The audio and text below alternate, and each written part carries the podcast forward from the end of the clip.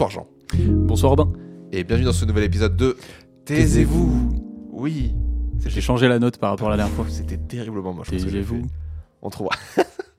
Putain, cette magnifique hommage à Finkelkraut nous permet de faire un podcast pour, euh, pour faire je sais pas quoi. Mais en tout cas. Pour euh, résumer des thèses, c'est ton pour résumer des thèses, voilà, genre c'est mon but et aujourd'hui on va essayer de résumer la tienne du coup, Jean. Ça c'est cool. Ça, Bon courage d'ailleurs. J'espère que tu vas prendre des notes. Je- je- déjà, je pense que si j'arrive à prononcer les mots de ce sur quoi tu travailles, je serai fier de moi. Ah oui Je- le Mais seul que je vais dire, c'est polysaccharose. Ouais, c'est polysaccharide. Dommage. Allez, c'est raté. c'est raté dès le début. Allez, c'est ciao Et c'est la fin de ce premier épisode de. C'est raté. Donc, du coup, quelle est ta thèse, Jean? Alors, moi je fais une thèse en œnologie. Alors l'œnologie, il y a vraiment plein de trucs. Donc moi je me suis spécialisé en chimie du vin. Donc je travaille sur les molécules, euh, les macromolécules d'ailleurs. C'est les grosses molécules, les macromolécules du vin. Euh, je vais pas m'intéresser aux molécules euh, qui sont assez connues, on va dire, celles que tu as quand tu sens un verre de vin, tout ce qui est molécules volatiles qui donnent l'arôme et le goût des- du vin. Moi, je vais m'intéresser- aux macromolécules invisibles du vin et qui lui donnent sa limpidité. Et en gros, qui sont responsables de la structure, de la couleur des vins. Donc moi, je vais m'intéresser au vin rouge, déjà. Le vin rouge et le vin blanc, il n'y a pas du tout les mêmes euh, molécules. Il y en a des semblables, mais il n'y a pas tout à fait les mêmes. Et euh, moi, je vais m'intéresser aux molécules qui, euh, qui interviennent dans la structure et la couleur des vins. Donc, je vais m'intéresser aux tanins. Les tanins, ça, ça peut être assez connu. J'ai entendu parler, non Moi, ça, alors, ça me dit quelque chose, mais c'est c'est quelque C'est chose vague, hein qui est hyper vague pour Ouais, moi. c'est J'arrive vraiment pas à le visualiser. Non, non, mais les, les tanins, c'est des, c'est des grosses molécules en fait qui sont euh, dans le vin et qui viennent de la pellicule de la baie de raisin. Et euh, le plus souvent, elles sont connues pour venir en fait euh, du bois des barriques dans lequel le vin est élevé. D'accord. Donc voilà, en fait, c'est des molécules qui viennent du bois ou des pellicules et des pépins de, de raisin et qui vont lui donner euh, son astringence en fait. Son astringence, c'est euh, ce qui euh, donne ce Le côté. goût un peu. c'est du, ça comme, comme quand tu bois un verre de vin, tu as ce velours qui se pose un peu ouais, voilà. Donc c'est très connu pour ça.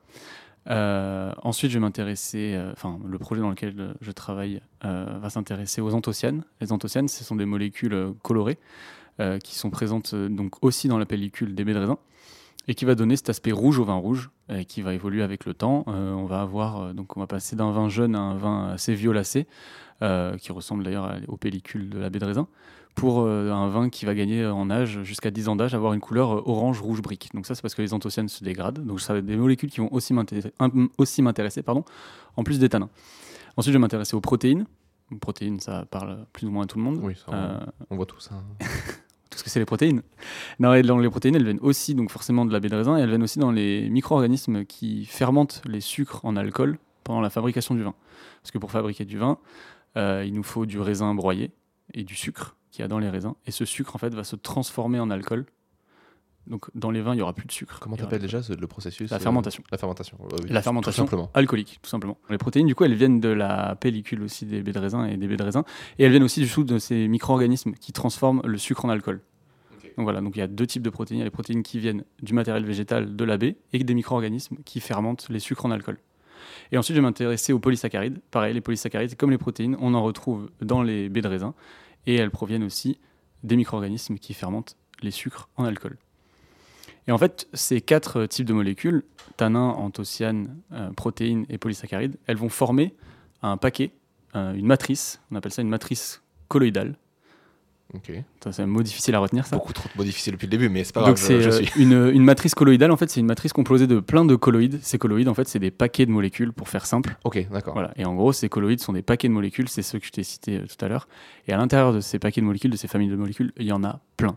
Tu as par exemple 15 anthocyanes qu'on a découvert. Tu as une dizaine de types de tanins. Tu as des familles de polysaccharides. Tu as des classes de protéines. Enfin, tu vraiment beaucoup de trucs. Donc on va rester simple, on va rester sur les classes à chaque fois. Protéines, tanins, polysaccharides et anthocyanes. Donc en fait, ce projet, il y a deux thésards. Il y a moi qui vais m'occuper principalement des polysaccharides et des protéines. Et il y a un autre thésard qui va s'occuper des tanins et des anthocyanes. Ok. Et en fait, donc, ces quatre euh, familles de molécules donc, forment la matrice colloïdale. Et cette matrice colloïdale, elle est stable quand tu as un vin qui est limpide. Tu vois euh, un, un joli vin, en gros, on va dire. Et euh, quand cette matrice donc, elle est déstabilisée, on va avoir une couleur qui n'est pas normale. Par exemple, tout à l'heure, je parlais des couleurs des vins vieux qui étaient orange, rouge, brique. Et les vins jeunes, ils sont violets. eh ben, un vin qui a une couleur orange rouge brique alors qu'il a que un an. Qui s'éclaircit aussi un peu, non? Voilà, c'est ça. En gros, une couleur modifiée, bah, ça sera euh, du coup euh, un vin qui n'est pas apte à la consommation. Euh, on a aussi du dépôt. Alors le dépôt, c'est accepté dans les vins vieux également, mais pas dans les vins jeunes. C'est-à-dire tu ouvres une bouteille qui a un an ou deux ans, s'il y a du dépôt au fond de la bouteille ou dans ton verre, bah, c'est pas normal. Alors qu'un vin vieux, c'est globalement accepté, puisque voilà, ces molécules, elles sont... En, fait, le vin, c'est une matière pas vivante. On peut pas dire ça parce qu'il n'y a pas de vie normalement. Ça a été filtré, stérilisé. Normalement, c'est-à-dire. Parce qu'il y a des vins nature maintenant qui existent. Et du coup, il y a des vins où on n'a pas filtré le vin en fait. Et donc, par contre, ça, ceux-là, tu peux pas les garder parce que sinon, ça va être au bout de un an grand max. C'est des vins qui vont tourner et qui vont justement avoir, qui vont ressembler à du vinaigre en fait, tout simplement. Ça se conserve pas. Mais les vins qui se conservent, les vins classiques, on va dire, normalement, il n'y a pas de vie dedans, c'est pas de micro-organismes, tout ça. Mais ces molécules, donc la chimie fait que ces molécules, en fait, elles sont en constant euh, réarrangement. Elles vont constamment euh, voilà, interagir entre elles. Et si elles sont bien stabilisées, elles vont interagir de manière à ne pas vraiment modifier la couleur ou la structure des vins. En revanche, si c'est mal fait, eh ben, on va avoir ces dépôts, on va avoir des changements de couleur, on va avoir des changements de structure, etc. etc. Et, euh, et donc, du coup, c'est sur ça que moi je vais travailler. Ok. Et alors, pourquoi je travaille sur ça? Parce qu'on a des problèmes de stabilité, en fait, dans le vin, euh, pour différentes raisons. En fait, vu que c'est beaucoup de molécules différentes, Alors, tu dis des problèmes de stabilité, mais des problèmes de stabilité de quoi? Alors de, bah, on a des problèmes de stabilité, déjà des micro-organismes, je te disais, qui donnent des goûts. euh, Qui de modifie vinaigre, le goût, qui le change la ça. couleur. euh, Et ça, les micro-organismes, ça va beaucoup modifier le goût et l'odeur, l'arôme des vins. Et, euh, et ensuite, bon, ça va aussi modifier les molécules sur lesquelles je travaille, mais après, tu as la stabilité des macromolécules que moi j'étudie, la matrice colloïdale, les molécules invisibles là, dont je te parlais, qui sont responsables de la couleur et de la structure. Si elles, se déstabilisent entre elles, et ben voilà, on va avoir les problèmes que je te citais tout à l'heure. Et en gros, les problèmes de stabilité viennent de différentes choses, donc des micro-organismes d'une part, et aussi de euh, comment on a fait pour conserver le vin, comment on l'a filtré, les produits qu'on a utilisés pour justement. En fait, il y a des produits de stabilisation qui existent qui vont euh, emprisonner euh, cette matrice, ces macromolécules entre elles, qui vont les emprisonner, qui vont les laisser stables en fait. C'est pareil, c'est des protéines en fait. Le- la plupart utilisées, c'est des protéines. Donc on va ajouter des protéines à cette matrice composée de protéines, de tanins, de polysaccharides, tout ça. En fait, on va rajouter d'autres molécules qui vont bah, très euh, schématiquement hein, combler en gros un peu les, les trous, les, qui vont un peu euh, emprisonner dans une sorte de filet euh, ces molécules pour pas qu'elles trop elles viennent se chercher les unes les autres et se déstabiliser entre elles. Une sorte de système immunitaire au vin? Oui, si tu veux, ça peut être ça. C'est le seul vraiment Non, comparatif que j'ai. hein, c'est-. En gros, hein. c'est ça. On, on va, on, va, on va ajouter des, des- d'autres molécules euh, pour justement permettre au, au vin de ne pas se déstabiliser. Euh, on parlait du coup de ce système immunitaire du vin. Ouais. Est-ce que du coup, le fait de venir implanter quelque chose de différent dans le vin, c'est pas problématique? Alors voilà, c'est tout le but aussi de, de la recherche. euh, alors, je vais parler de l'œnologie, mais euh, en agroalimentaire en général, et même en médecine si on, extrapole un petit peu. Mais en gros, euh, ce qu'il faut savoir, c'est que nous, on fait de la recherche dans le vin pour essayer euh, de... On va pas le venir le modifier, on va venir le stabiliser. Alors ça peut faire peur, parce que euh, bah voilà, à terme, ça va être des produits qui vont être ajoutés au vin. On utilise déjà des produits pour ajou- ajouter dans le vin, justement pour qu'il soit stable. Et en fait, le but, c'est de trouver des produits et surtout une dose à utiliser ces produits qui est moindre pour le stabiliser au minimum, entre guillemets, mais suffisant pour le commercialiser, et sans modifier la typicité, l'originalité et le goût qu'un vin peut avoir en fait. La typicité. La typicité, tout à fait. La typicité d'un vin, en fait, ça va être euh, la façon. le- on va dire que tu as deux parcelles voisines, deux viticulteurs voisins. On pourrait croire que. ben, si- font le même vin. qui font le même vin. Parce que peut-être ils ont la même technique, peut-être ils n'ont pas la même technique. Et au final, euh, suivant euh, l'originalité, alors on peut trouver des termes comme le terroir, euh, enfin voilà, des trucs comme ça. Et en gros, la typicité et l'originalité d'un vin, c'est que ben, entre deux vins de, de fabrication différente, d'étiquettes différentes, de viticulteurs différents, ben, ça va pas être le même. Et nous, ce qu'on va essayer de faire à terme, pas moi directement, mais euh, le, le but de ma recherche, c'est qu'à terme, on propose une manière de stabiliser les vins, des produits euh, adaptés un peu euh, à chaque la fabrication des vins. chaque. Et, et en gros, pour que chacun aille piocher un petit peu ce qui l'intéresse, sans modifier, sans standardiser les vins en fait. On va pas ajouter un truc qui va modifier tout le goût de tous les vins en fait. Quel est le but de faire ça? Pourquoi euh, choisir alors que des vins, euh, tu vois, genre les vins sont ce qu'ils sont, on les conserve, on en boit on ouvre des bouteilles des fois qui ont 10, 20, 30, 40 ans. Est-ce que c'est pas gênant pour le consommateur? Pourquoi faire ça alors qu'aujourd'hui le vin se consomme quand même de cette manière-là? Alors déjà, c'est quelque chose qui existe depuis très longtemps. Donc c'est pas un truc qui est très nouveau d'utiliser des produits de stabilisation. C'est juste qu'en ce moment, on a une problématique. Alors moi, en plus, je vais pas travailler sur les vins de garde qui se gardent justement 10 ans, des trucs comme ça. Je vais travailler sur les vins jeunes et qui vont se consommer assez vite. Et je vais travailler aussi sur. euh, voilà, mon, mon sujet va s'intéresser surtout aux vins euh, que tout le monde peut se procurer. Les vins, euh, en gros, de supermarché, qui sont. je, pense que moi, ma recherche va être utile sur les vins entre euh, 2 et 10 euros. Tu vois. Les trucs qui sont. C'est quand même la majorité des vins C'est la majorité produits, des vins voilà. produits et des vins consommés aussi. Et en gros, le problème dans ces vins-là, c'est que justement, en fait, on a déjà des produits de stabilisation qui existent, mais on en a tellement, de tellement de sortes différentes, de types différents, à des utilisations, des doses différentes, que ça perd un petit peu les viticulteurs s'ils sont pas bien renseignés ou si c'est mal fait ou des trucs comme ça. Et du coup, on va parfois, euh, on a tendance à bombarder un vin euh, pour essayer de le stabiliser, ce qui va donner, suivant le type de vin que tu as, justement, si par exemple c'est un vin qui a beaucoup de polysaccharides ou beaucoup de protéines, ce que tu peux pas savoir forcément directement, il faut faire des analyses. Bah, si tu utilises un produit qui va encore plus en rajouter, ça va déstabiliser justement ce que je te disais, cet équilibre entre les macromolécules. Donc en fait, il faut connaître son vin pour adapter son traitement. Et là, il y a un problème en ce moment, c'est que euh, il y a beaucoup de choses qui changent. Tu as beaucoup de vins qui évoluent. La fabrication aussi, elle évolue. Les méthodes évoluent. La technologie évolue. Tout évolue très vite. Et euh, il faut faire, au bout d'un moment, il faut se poser et se dire, faire un, un peu un état de ce qui se passe. Et, euh, et à Bordeaux, c'est ce qu'on essaie de faire avec, avec cette thèse, en fait. Sur les cépages de Merlot et de Cabernet Sauvignon qui sont le plus utilisés à Bordeaux, on essaie de voir un petit peu comment les molécules réagissent euh, dans, dans ces, avec ces cépages-là. Et suivant les traitements, comment elles réagissent aussi, pour avoir un petit peu une longueur d'avance à Bordeaux sur, sur le reste. Euh, ça m'amène à plein de questions. C'est cool. En plus, ça m'a rappelé que dès que j'ai oublié, juste pour être sûr de bien résumer ce que tu dis, du coup, cette thèse, elle va être avant tout un avantage pour les viticulteurs, mais qui va du coup avoir un impact aussi sur le consommateur. Tout à fait. Parce que, parce que de toute façon, voilà, le, le but, quand on fait du vin, c'est de le vendre. Donc euh, voilà, l'impact premier, c'est Enfin, le, le but premier de le boire, mais Mais du coup, de le il faut le vendre. Il faut le vendre, ouais. Et, euh, et alors, en plus de, de tout ce qui se passe, euh, enfin, comme je te disais, il y a plein de choses qui évoluent, tout ça. Et l'une des choses qui évolue le plus, c'est le réchauffement climatique, sans, sans tirer de sonnette d'alarme ou quoi. Mais c'est que tu, tu as plus de chaleur, plus de soleil.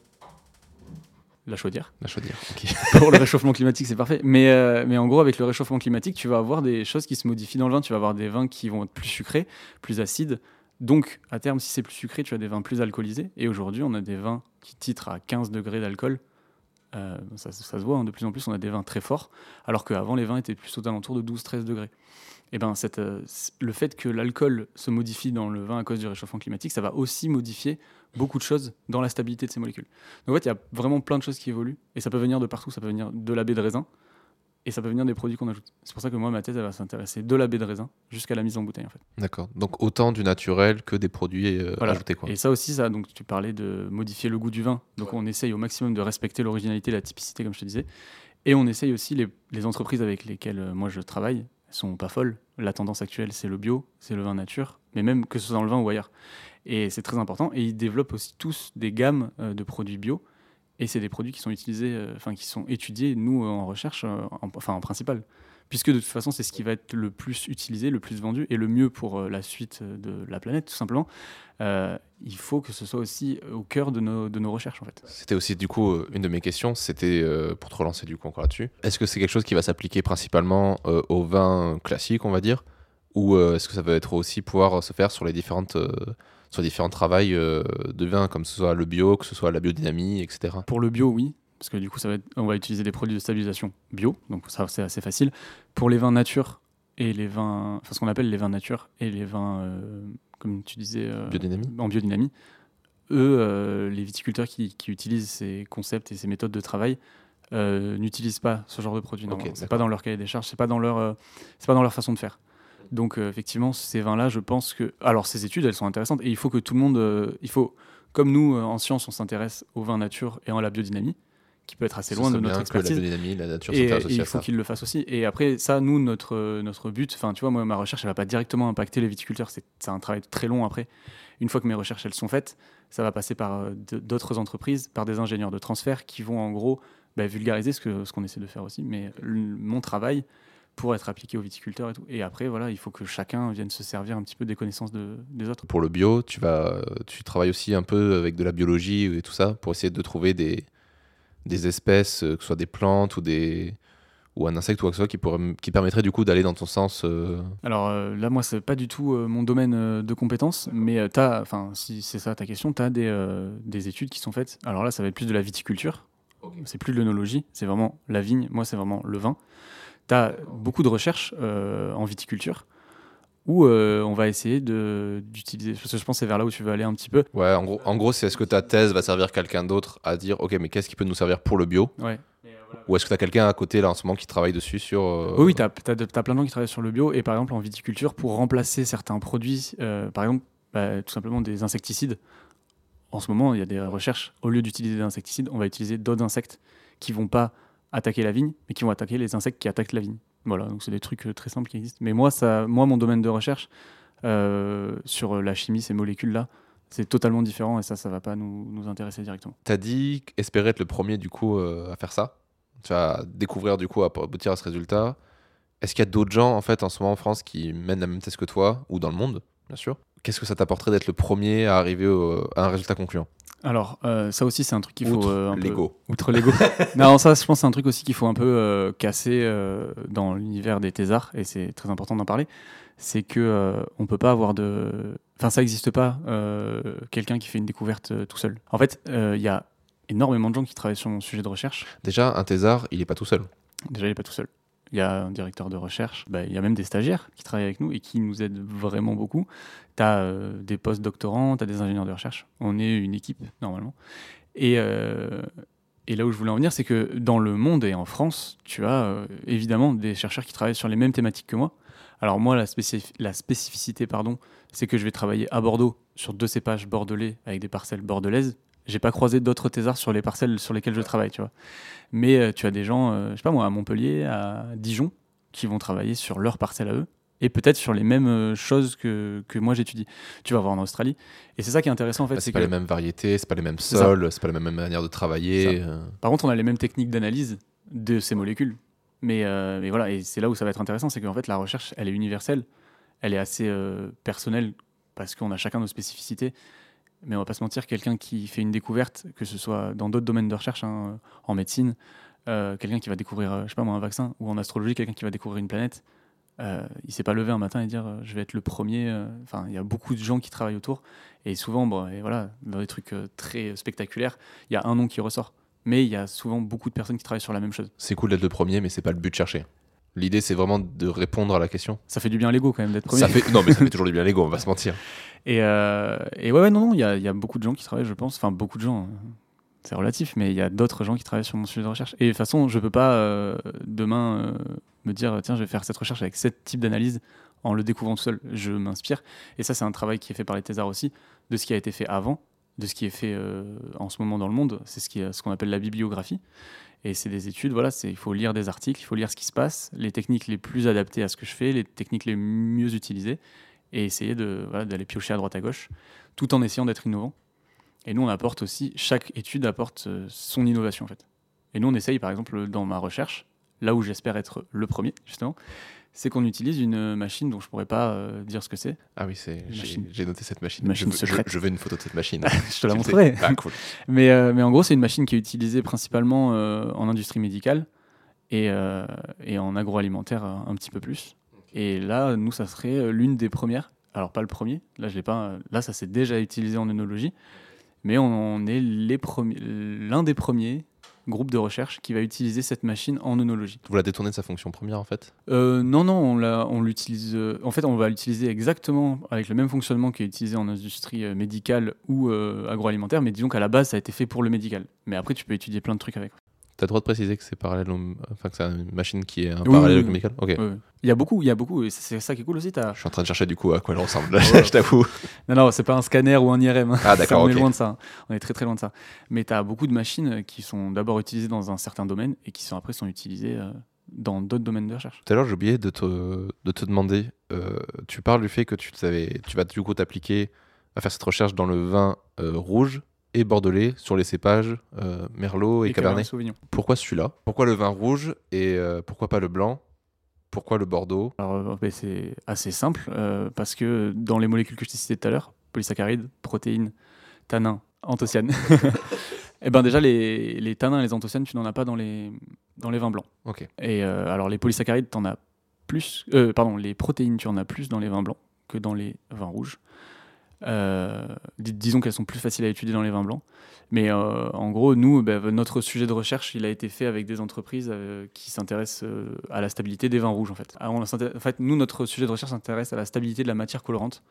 Et t'en as dans les vins rouges, t'en as pas dans les vins blancs, en fait. Parce que le vin blanc euh, il n'est pas Le vin coloré. blanc est naturellement. Enfin, coloré, il est ouais. jaune, mais euh, c'est- pas. T'as une palette de couleurs, mais ça dépend de ce que tu Voilà, mets dedans ça. en fait. C'est plus il est sucré, plus il va être. euh, Ouais, en gros, en, gros c'est ça, ouais. Mais euh, t'as- dans les vins rouges, en fait, tu as vraiment un problème de stabilité qui est dû à ces quatre types de molécules dont je t'ai dit, et tu les retrouves que dans les vins rouges. En fait. tu, les retrouves, enfin, tu le retrouves dans le rosé, mais très très peu d'anthocyanes et de tanins aussi dans les rosés, en fait. Mais le rosé, de toute façon, personne s'y intéresse au rosé. Pas toi, apparemment. Pas du tout. Et ben, c'était très intéressant. J'ai encore fait un plus, insupportable. il dit, euh, il dit c'est très intéressant, et c'est absolument pas fini. J'ai étudié encore beaucoup, beaucoup de trucs. non, non, mais non. Dans la, dans la globalité, dans la globalité, c'est ça, ouais. Dans la globalité, c'est tout ce que je viens de dire là, sur euh, la matière colorante, tout ça. Après, on va étudier, euh, comme je te disais tout à l'heure, par rapport au réchauffement climatique et à, à la baie de raisin. Euh, je vais pas, je vais pas récolter. Par exemple, moi, je récolte les baies de raisin avec lesquelles je vais faire le vin. Et je vais pas tout récolter euh, un jour, en fait. Je vais, euh, il y a un jour qu'on appelle la maturité optimale. Donc, c'est là où le raisin doit être cueilli pour faire un bon vin, entre guillemets. Et moi, je vais m'intéresser une semaine avant, une semaine pendant la maturité optimale et une semaine après. Aussi pour voir si, justement, la maturité du raisin, Est-ce que ça influe est-ce que ça influe sur Mais ces en fait, molécules? tu cherches euh, tout, euh, tout ce qui peut influencer euh, ton travail. Tu viens de résumer ma thèse Putain. en une phrase. Ben voilà, c'est fini. C'est fini. En fait, voilà, c'est c'est très simple. Ce que je vais faire, j'ai des familles de molécules que j'étudie dans le vin qui sont responsables de la stabilité. Enfin, je, te, je te laisse, euh, je te laisse le faire si tu veux. Et, euh, et je vais essayer de voir, comme tu disais tout à l'heure, un petit peu tout ce qui peut modifier justement cette Bah, constance. écoute, nous allons du coup passer à cette deuxième partie de podcast, Allez. qui est mon interro du coup. C'est ton interro et je vais pas me gêner pour te dire que tu as faux. Euh, donc, euh, tu m'as parlé d'une thèse en œnologie sur la chimie du vin. En me précisant que du coup c'était sur le vin rouge, et dans ces vins rouges, il y a quatre molécules. Qui m'intéresse. Ouais, quatre molécules t'intéressent. On a les macromolécules, les anthocyanes, les protéines et les polysaccharides. T'en as oublié. J'en ai oublié. Les tanins. Ah putain, il y en a cinq. Non, en fait, les macromolécules. C'est les euh, tanins. Les macromolécules, c'est. En gros, tu fais comme une C'est la grande famille, grande famille, avec les et dans tanins ces macromolécules, tu as les tanins, les polysaccharides, les protéines. Parce qu'il y a d'autres macromolécules qui vous intéressent pas forcément. ou qui- Exactement. Ou aussi, tu disais dans, un, dans une autre interview qu'il y avait aussi, parce que moi ça m'a étonné quand tu écoutais dit ça, qu'il y a des molécules qu'on connaît toujours pas non plus dans le vin. Mhm. Mais pourtant, Enfin, c'est un- c'est un, produit qu'on a depuis longtemps. Oui, il y a toujours de. C'est pour ça qu'il y a de la recherche. Ça me fascine. Il y a beaucoup. C'est notamment dans les arômes en fait. Les arômes, c'est les molécules aromatiques. C'est des molécules volatiles par définition, puisque c'est celles que tu sens, celles qui vont s'échapper du vin. Et c'est très compliqué à étudier toutes les molécules volatiles, parce que t'en as qui vont s'échapper direct, et t'en as qui vont s'échapper dans 100 ans. Eh ben, on cherche un thésard en parfumerie qui pourrait nous aider à, résoudre ces problèmes. Et donc, du coup, toi, ce que tu cherches, c'est à savoir euh, quel est l'impact, euh, du coup, plutôt des protéines et des polysaccharides sur le vin, Exactement. et comment faire en sorte de mieux les conserver. C'est ça. Donc, euh, et donc l'idée, c'est de chercher tous les, tous les facteurs Ouais. qui peuvent, euh, qui peuvent influencer, influer, euh, influer, Oui, Ouais. influe, influe. influer euh, sur ces modifications, sur les perturbations et sur des, euh, sur des, des artefacts qui, euh, qui modifieraient le vin, qui détruiraient le vin en fait. Exactement. Ok. Putain, ça me paraissait compliqué, mais maintenant que je l'ai résumé, ça me C'est ça. En fait, c'est très simple. C'est très très simple. On va essayer de, voilà, tout, de chercher tout ce qui peut modifier cette constante. Ok, donc c'est pour ça que du coup, tu nous disais le réchauffement climatique, que tu nous parlais de toutes ces choses qui peuvent modifier, euh, même à petite échelle. Voilà. euh, J'ai parlé du réchauffement climatique parce que c'est quelque chose qui parle aux gens, mais il y a vraiment énormément de choses qui peuvent modifier justement la constante de ces, euh, de ces molécules. Est-ce que par exemple les sols aussi euh, Ouais, des choses- complètement. ouais. Alors moi, je vais pas m'en, m'en, soucier, je vais pas l'étudier le sol, mais ouais, en fait, à partir du moment, là, tu peux me sortir n'importe quoi qui a un rapport avec le vin, sauf tes insectes. Ok. Mais euh, tu as beaucoup de choses qui vont. Enfin, j'en ai pas parlé, mais le filtre qu'on utilise, par exemple, on, à, la, à la fin de la vinification, on va mettre le vin en bouteille, on va utiliser des filtres. Et ce filtre, suivant comment il est fabriqué, suivant la taille des pores qu'il y a de ce filtre, tu vas aussi modifier les molécules. Tout peut modifier ce. Donc on va essayer de, de screener un maximum de choses qui modifient le vin, les plus globales, pour essayer de, de- de répondre à nos questions. Ben, bon, je pensais pas que ce serait aussi simple. Je suis, Ben, c'est c'est bon, tu vois, je suis un peu étonné de peux- tu moi-même. pourras parler de ma thèse. Ça y est, je peux parler de ta thèse. Ça tombe bien, mon père est viticulteur, donc je pense Bah, que ça va l'intéresser. Ça va l'intéresser. Puis bon, il va bien se foutre de ma gueule quand il verra que j'ai rien retenu euh, de tout ce qu'il m'a enseigné.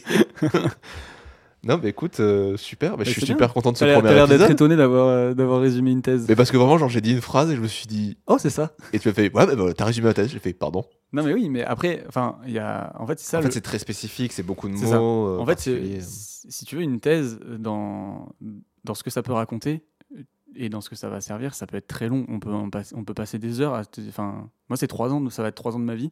Ça va être très long. Et à la fin, on doit sortir un rapport. Dans ce rapport, tu n'utilises que 30% de ce que tu as fait. 30%, j'exagère peut-être un petit peu, mais 30 à 50% de ce que tu as fait pendant trois ans. Parce qu'il y a des trucs qui sont très spécifiques, des trucs qui sont moins importants. Mais au final, alors je parle pour moi, et je pense que c'est aussi euh, le cas pour d'autres sujets de recherche, ça paraît très compliqué, mais tu peux le résumer en, peut-être pas que en une phrase, mais tu peux résumer de quoi ça parle et dans sa globalité en quelques phrases. ouais. Mais ouais, mais je sais pas, genre, ce- je m'attendais vraiment à ce que la thèse soit un truc vraiment ultra hardcore. Bah, c'est- hardcore, c'est ouais, hardcore, à- fais, faire, tu vois, genre, fais, voilà ça. Mais à l'expliquer, il faut. Je prendrais pas ta place. Mais je pensais pas que, tu vois, genre, à comprendre, c'était aussi simple, tu vois. Tu l'as fait, c'est bon? Bien joué. je me sens intelligent, c'est fou. Stonks. Je t'appelle demain, je te demande ce que je fais dans la vie. Ah putain. tu te présentes et tu t'appelles Henri, s'il te plaît. On en est là. Excusez-moi, je suis vraiment content. Non mais c'est bien. Non c'est bien, mais moi aussi je suis content. Du coup ça veut dire que j'ai à peu près réussi et j'espère ne pas m'être perdu dans trop de détails pour euh, que les gens. Je pense qu'il y a des trucs précis, mais alors pour le coup, je pense que je sais pas encore comment on va faire exactement. Euh, bon, déjà, je les renvoie vers toi si jamais il y a moyen de te contacter ou quoi pour en parler. Mais aussi, euh, à mon avis, soit euh, il y aura déjà des Facebook, d'Instagram sur lesquels Mhm. vous pourrez partager ce podcast pour pouvoir euh, le, le faire profiter tout La le petite monde. pub. La petite pub, attends, on n'est jamais. Non, non mais contre c'est ça aussi qui est très intéressant. C'est Voilà. suite à ce podcast si les thésards qu'on rencontre, note- je vais prendre le pas de ça, peuvent laisser une adresse mail ou un compte ou quoi pour que les gens si ça les intéresse leur posent des questions. Pas les Ouais. bombarder.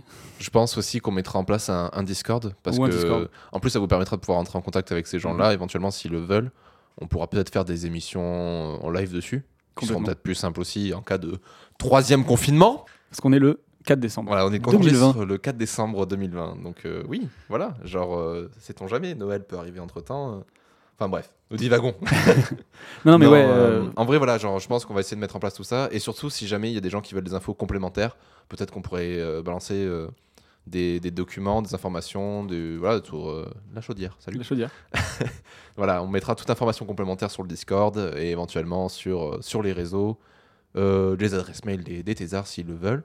Oui, ou une Et, adresse euh, mail euh, du podcast et après on transférera les trucs intéressants et importants. C'est peut-être des trucs qu'il va C'est falloir filtrer. effectivement quelque chose qui peut être pas mal. Mais en Ouais. Discord, en Discord, c'est une très bonne idée. ouais. Mais, mais voilà, bah, écoutez, c'était c'est la fin de ce premier épisode. Ben, félicitations. Je suis super content. tu me mets quelle note du coup?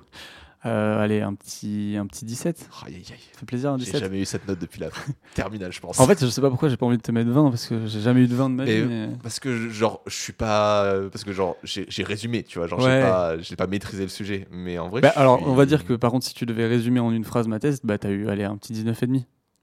Putain, alors que c'est vraiment l'as fait en une une phrase, phrase, fait random une que phrase. j'ai C'est sortie. random. Suis- Non, non, mais bien joué, bien joué.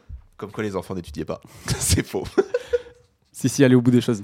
Ouais euh, bah, écoutez motivez-vous à fond parce que vous voyez genre en fait ça va donner des, des gens comme euh, comme Jean allez super Allez. répétition Non, mais c'est bien. non mais voilà ça va vous donner des gens qui maîtrisent en fait euh, leur sujet et qui comme Jean peuvent vous le résumer très facilement et quand vous êtes passionné par votre sujet euh, franchement si vous pouvez à- aller euh, jusqu'à la thèse Mais oui, en allez-y. fait. allez-y. Allez-y. Si la thèse vous tente, euh, Go. Ne vous taisez pas. Oh, c'est joli. Ce ne sera pas du tout le jingle.